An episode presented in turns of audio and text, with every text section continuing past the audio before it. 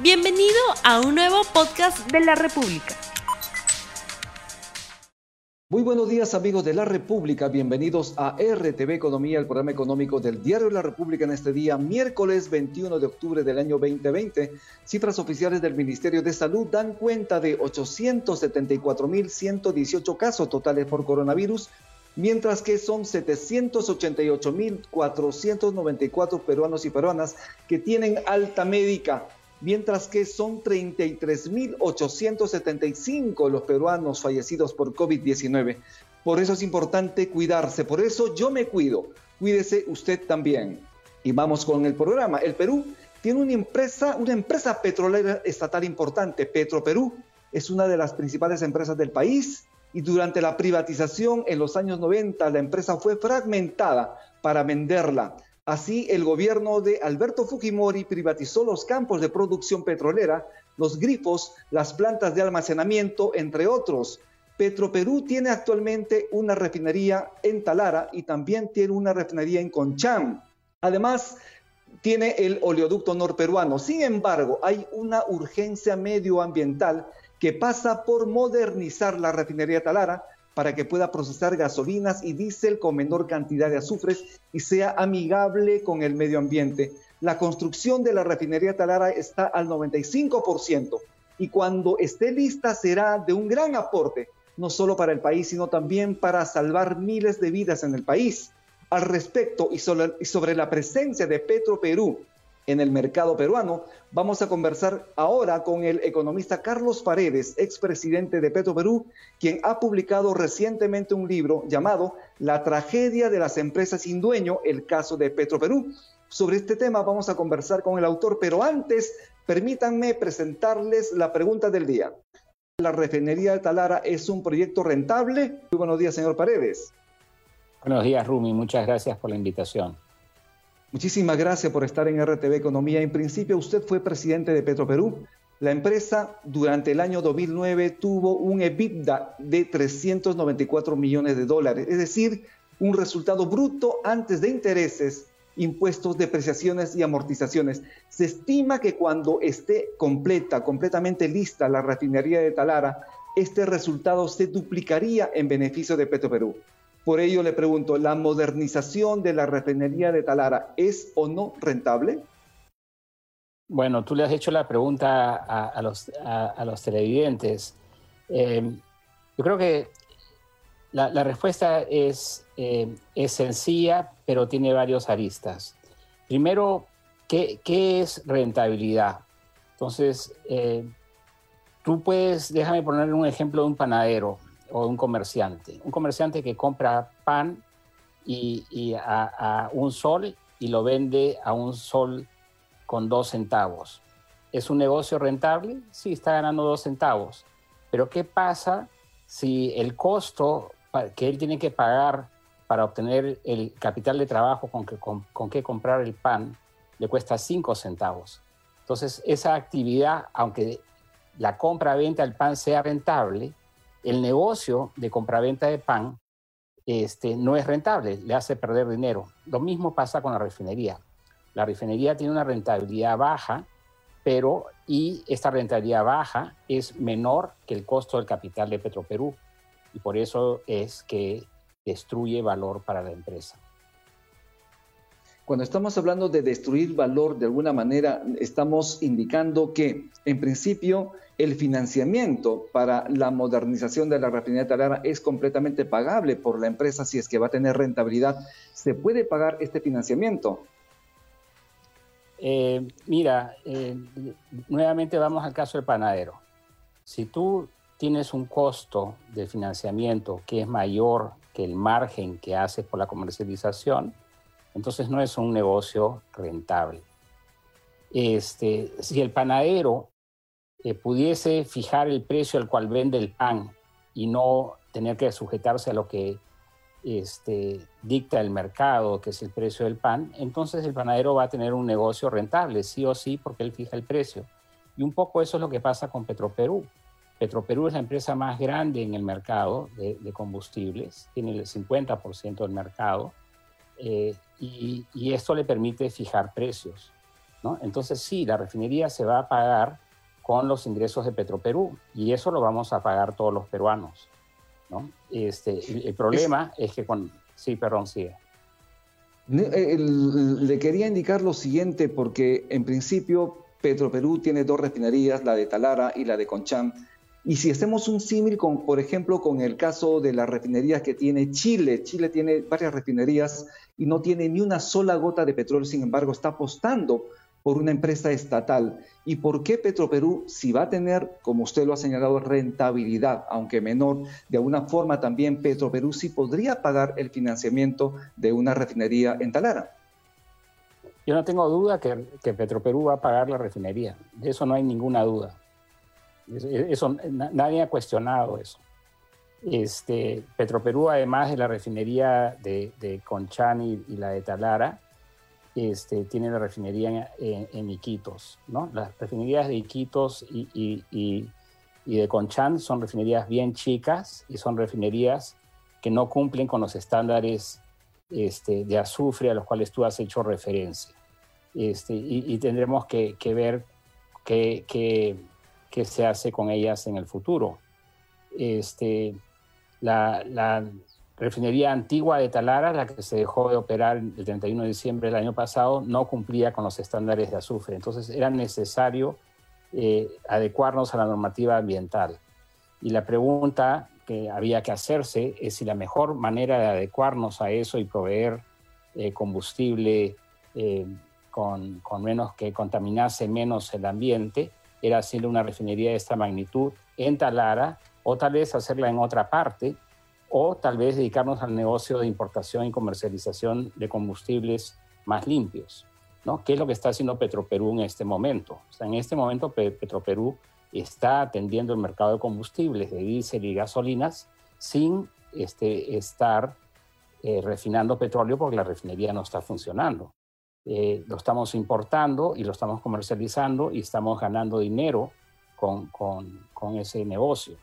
Este, entonces la pregunta relevante, Rumi, era, era, ¿era necesario en el 2013 eh, eh, embarcarnos en hacer una refinería de este tamaño en aquel lugar lejos del mercado? Este, o habían unas alternativas que eran más rentables para Petroperú y por lo tanto para los peruanos. Lo, interesante es que la refinería de Talara, bueno, está en el norte y la modernización de esta refinería, de esta nueva refinería, obviamente se ubica allí y su posición es estratégica debido es a que se procesará justamente combustibles limpios, ¿no? Este combustible, este petróleo que llega de la selva y que incluso también puede llegar de campos de producción de Ecuador y Colombia. De alguna manera, esta refinería, por su ubicación, sí podría estar importante más allá de que esté en otros lugares del país. Yo, creo que tú tienes que ubicar la refinería en, un lugar, como tú dices, estratégico, ¿no es cierto?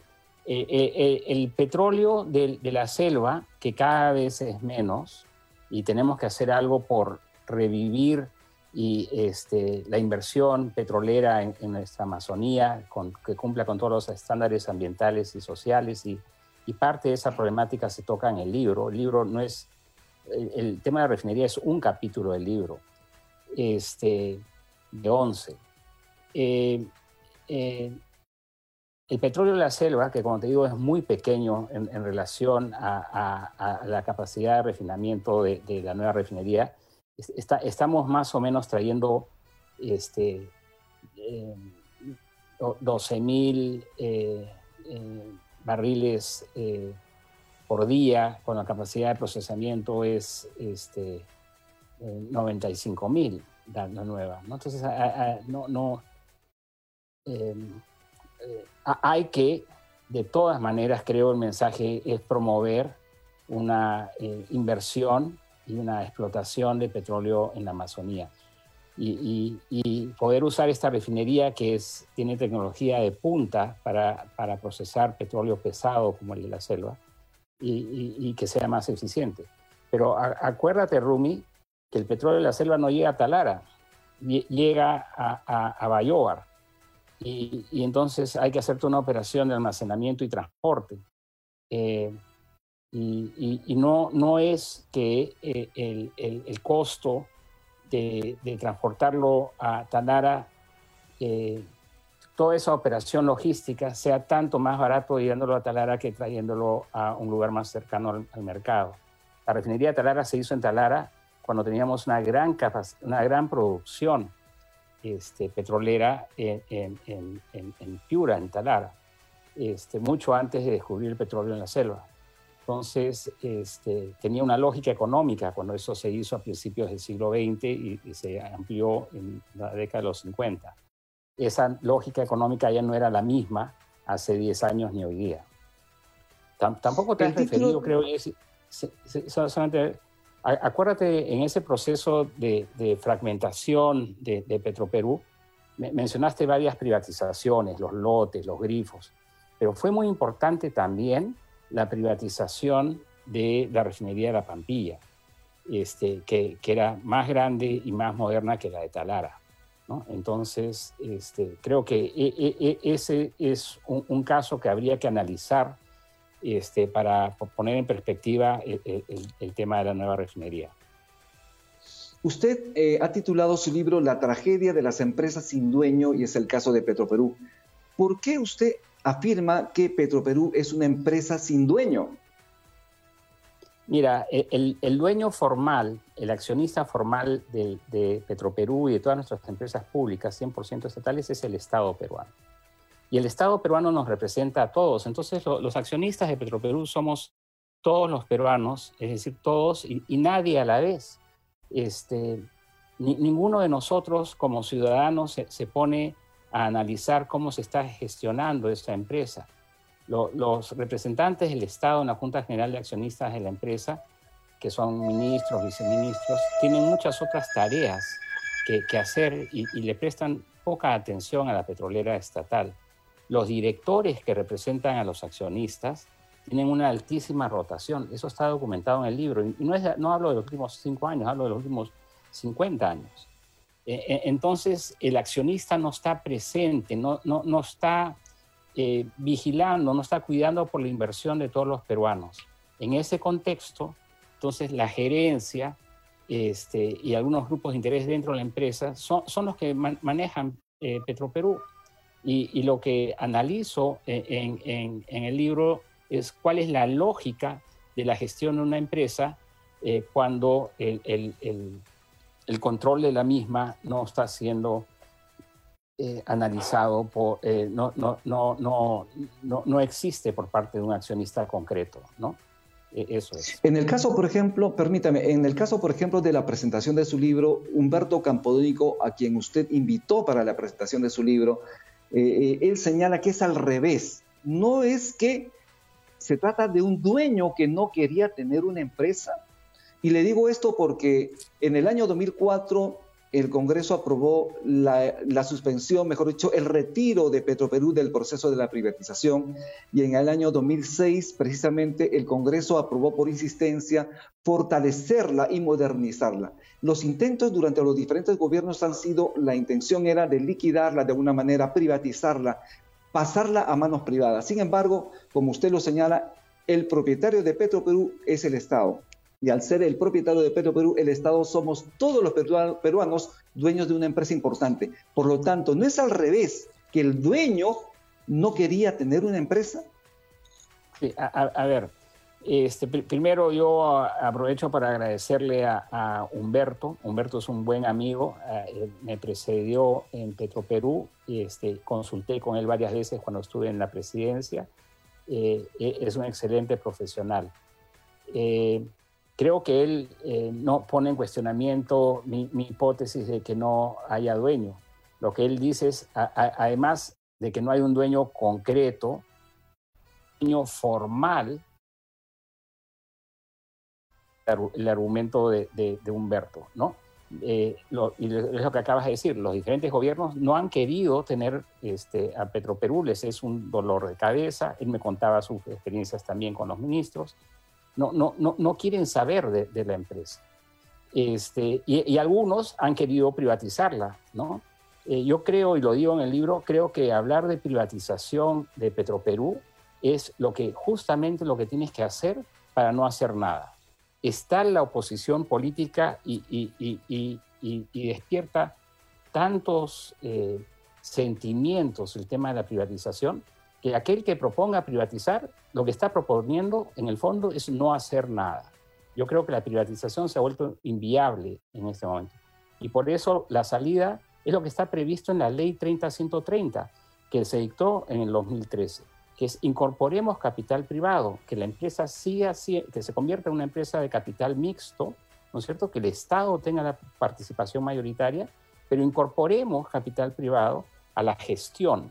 Esto la va a hacer más transparente, la va a hacer más eficiente, y, y con eso está de acuerdo, yo creo, eh, no creo, lo dijo este, Humberto y, muchos analistas, o sea, pero hay que tener este, la decisión de hacerlo y, ser conscientes, Rumi, de que eh, eso no se va a poder hacer si seguimos endeudando a Petroperú, que es otro de los temas que se trata en el libro. Petroperú está sobreendeudada y no es una buena idea seguir endeudándola, ¿no? Eh, y creo que hay que tomar estamos hablando, por las Estamos hablando de, una, de un financiamiento, de una inversión de a cuánto aproximadamente y cuánto es lo que falta para terminar la modernización de la refinería de Talara. Mira, sin contar los intereses, sin contar los intereses con estos nuevos costos adicionales que nos ha traído eh, la pandemia, probablemente la, refinería nos cueste alrededor de 5 mil millones de dólares. Este, ¿Cuánto financiamiento adicional se requiere? entre 700 y 800 millones de dólares. E, esas son la, respuesta corta a tu pregunta. ¿Y es posible entonces que Petroperú financie lo que falta para terminar la refinería? Sí, mira, eh, eh, Petroperú va al mercado de capitales y dice quiero pedir un préstamo y, va a haber cola de varias cuadras de, bancos de inversión ofreciéndote el financiamiento. Hay, ah. acceso, el Perú ha tenido tal buen comportamiento macroeconómico en los últimos 30 años que este, eh, hace que seamos eh, muy, apreciados en, el mercado de, bonos, ¿no es cierto? Entonces no, va a haber problema en conseguir deuda, pero el problema es que no necesitamos más deuda, necesitamos fortalecer patrimonialmente a la empresa. Esto es RTV Economía. capital del Estado, del Estado, ¿no es cierto? Si no estamos pateando para el problema para adelante, Rumi, y el problema no, no, es solamente los ratios financieros, el problema es que con ese nivel de endeudamiento lo, lo, que vas a hacer es impedir la entrada de capital privado minoritario. Lo vas a impedir y vas a, asegurarte de que la actual situación, el actual statu quo, se, se perennice en el tiempo. Y eso no es bueno para los peruanos. Esto es RTV Economía, el programa económico del Diario de la República. Hemos presentado al inicio del programa una pregunta al público, un sondeo. ¿La refinería de Talara es un proyecto rentable? La respuesta del público, sí, 52%, no 48%. Economista Carlos Paredes, ¿qué opina usted de este resultado, este sondeo rápido en la República? Eh, yo, creo que eh, ambas respuestas pueden ser eh, correctas en el sentido de que si tú calculas eh, cuál es la, TIR, la tasa interna de retorno del proyecto, te va a dar que es positiva, muy chiquita, pero positiva, eh, y en ese sentido podrían decir que es rentable. Eh, pero el 48% que ha dicho que no, lo que, va, lo que está diciéndote es, oye, es, esa TIR, esa tasa de retorno positiva, es menor que el costo del capital y por lo tanto el proyecto no es rentable el proyecto tiene un valor presente neto negativo, nos destruye valor. Entonces, depende de la perspectiva con que tú estés respondiendo la pregunta, eh, puede estar bien el sí o el no. Estamos ya terminando RTV Economía, su palabra finales. Señor Carlos Paredes, esto es RTV Economía. Muchísimas gracias por su participación. ¿Qué hacer respecto a Petroperú? Debemos continuar con este proceso de modernización de la refinería, porque si bien es cierto, es necesario tener combustibles limpios. Se trata de salvar la vida de miles de peruanos. Mira, no hay duda alguna de que la refinería se tiene que terminar, que hay que seguir con ella. Ya lo que se invirtió es un costo hundido y, tenemos que tratar de terminar con el proyecto lo antes posible con el menor costo posible. Creo que hay que apoyar a Petroperú a hacer esta tarea y, que la refinería empiece a producir lo antes posible, que espero sea en el último trimestre del próximo año. Bien, muchísimas gracias. Estuvimos con el economista Carlos Paredes, expresidente de Petróleo del Perú, Petro Perú, y autor del libro La tragedia de las empresas sin dueño, el caso de Petro Perú. Hemos terminado ya RTV Economía. No se olvide usted de compartir el programa. Recuerde, lavarse las manos continuamente, distancia social y usar obligatoriamente el barbijo o la mascarilla. Que Dios lo bendiga. No olvides suscribirte para que sigas escuchando más episodios de este podcast.